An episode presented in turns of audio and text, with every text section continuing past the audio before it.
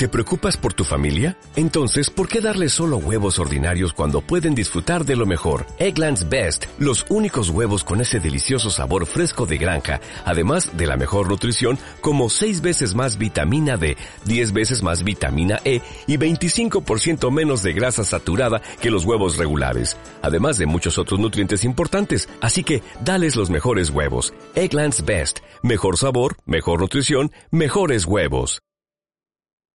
Sí, tenemos precisamente al fiscal de, la FECODE en línea. Lo hemos invitado hoy al programa para, para que nos dé su apreciación al respecto de, dos temas fundamentales. Entre ellos está lo que tiene que ver con la elección del, nuevo presidente de FECODE. Entonces, desde su cargo como fiscal en la FECODE, ¿cómo, ¿cómo ha visto este proceso de elección de este nuevo presidente de la Federación Colombiana de Educadores? Buenas tardes. Buenas tardes, un saludo a todos los maestros y maestras de esta hermosa provincia del norte de Santander y orgullo de Colombia, como es la provincia de Ocaña, y los pueblos que hacen parte de este hermoso paisaje natural de nuestra geografía.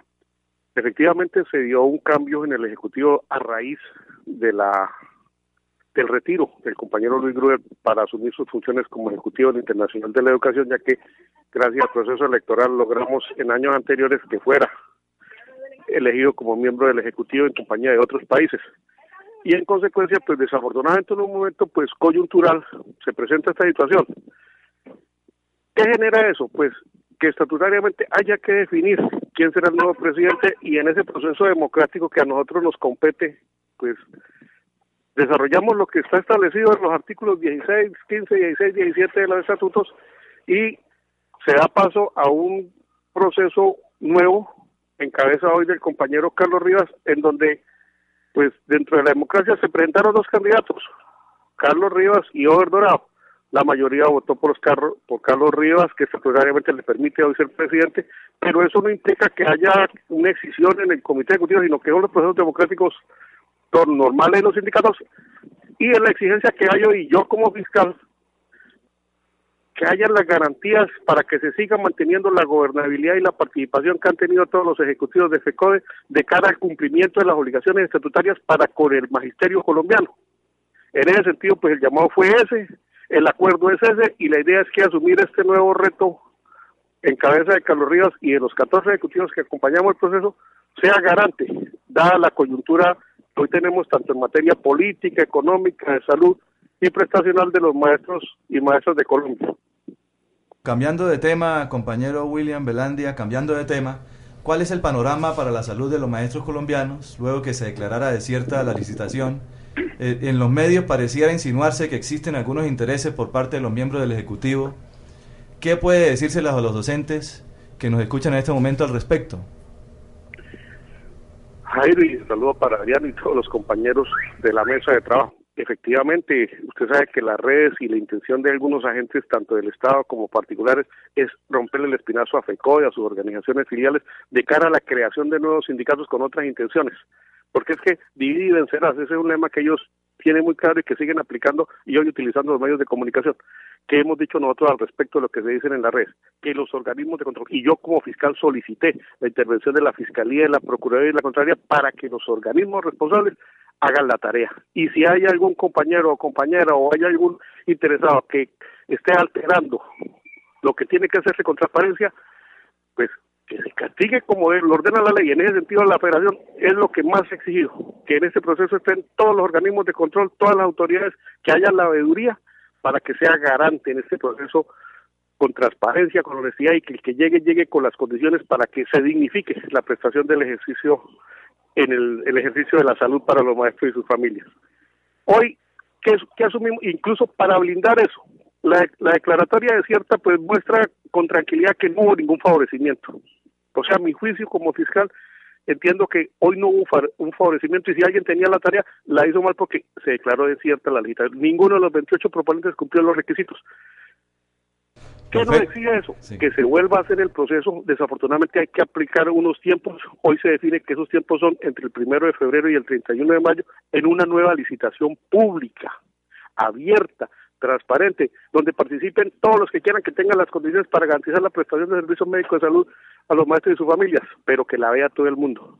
nos toca comernos el sapo, como lo he dicho yo, de la prórroga. Yo era uno de los más atravesados en el tema de la prórroga, pero viendo las necesidades técnicas y como usted dice, garantizando la transparencia del proceso, pues hay necesidad de que se vea de cara a todo el país que esta nueva legislación va a cumplir con requerimientos y la presencia de los organismos de control, de tal manera que, que, se, que, que se seleccione para los próximos cuatro años cumpla con los requerimientos exigidos pero por sobre todo, después de que firme el contrato, cumpla con la prestación del servicio médico asistencial para los maestros y sus familias. Porque es que, como se ha dicho, hoy son 5 millones de todos los que están jugándose ahí porque la plática de nuestros maestros, de nuestra maestra, de la salud de los maestros y sus familias, y por eso hay que defenderla y buscar que todo se haga con transparencia, con seriedad y se cumpla cabalidad con la tarea y la federación tiene que ser garante que ese proceso sea así.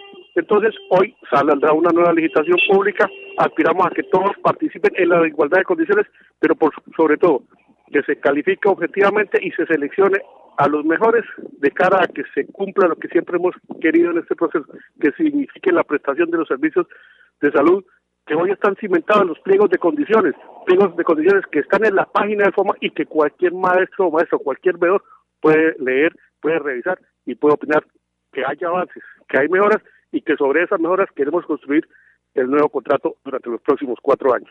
Bueno, muy bien, muy bien por esas aclaraciones que se hacen a través de, Ecos del Magisterio, un programa que se escucha pues en toda la región eh, de Ocaña. En el caso de Ocaña, precisamente, en la Fundación Médico Preventiva, está otorgando citas, bueno, pésimamente por cierto, el, servicio, hasta el 15 de febrero. ¿Cuáles, ¿Cuáles deberían ser, digamos, las medidas inmediatas con respecto al servicio de salud de, los docentes y sus familias? A raíz de las múltiples quejas por las disculpas que los prestadores tienen hoy en materia de que no sabemos si vamos a seguir o no, no, ellos saben. Al 15 hay una prórroga definida y tenía, tiene que cumplir el contrato como está pactado. Luego, esos cuatro meses no es para que digan que no sabemos, no, ya saben que hasta 31 de mayo deben tener la contratación con los proveedores para que se cumpla lo que está pactado en los pliegos de condiciones actuales bajo las normas actuales. Entonces, en consonancia con eso, se ha dicho, necesitamos una reunión de los organismos de control, de FECODE, de la fiduprevisora, de la ministra de Educación como responsable y fideicomitente, y de los prestadores para ponernos las reglas claras. Y en esta semana vamos a hacer esa reunión de cara a exigirles que cumplan lo que ellos firmaron en el contrato que hoy está vigente y que hasta 31 de mayo tienen que garantizarnos la prestación del servicio médico esencial como está firmado en los actuales contratos. Esa va a ser la tarea de esta semana. Ahí yo, Adrián, no ha sido muy diligente en este proceso junto con ustedes la subdirectiva.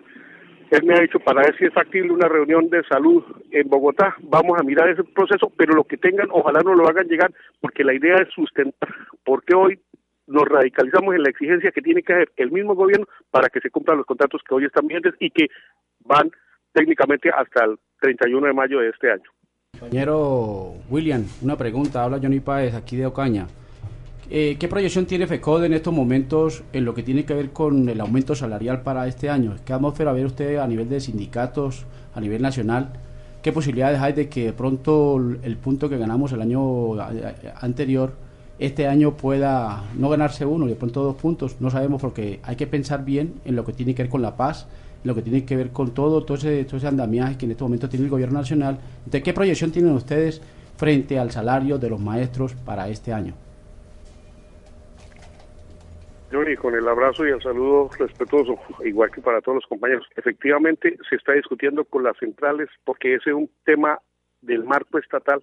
¿Cuál va a ser la propuesta de aumento salarial para los estatales para la agencia 2017 y si se puede que haya un acuerdo por dos años, 17 y 18, como lo hubo en el 15 y 16.